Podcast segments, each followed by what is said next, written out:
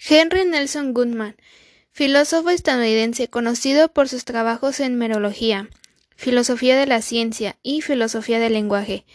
El proyecto Cero fue fundado por el filósofo Nelson Goodman en la Escuela de Educación de Harvard en 1967, con el propósito de estudiar y mejorar la educación en el campo de las artes.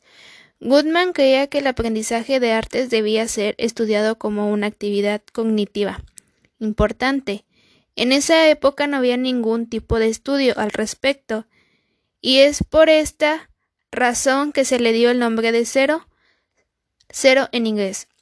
Con los años el proyecto Cero ha mantenido una importante agenda de investigación en las artes, mientras se expande gradualmente para incluir investigaciones sobre la naturaleza de la inteligencia, la comprensión, el pensamiento, la creatividad, el pensamiento interdisciplinario e intercultural y la ética.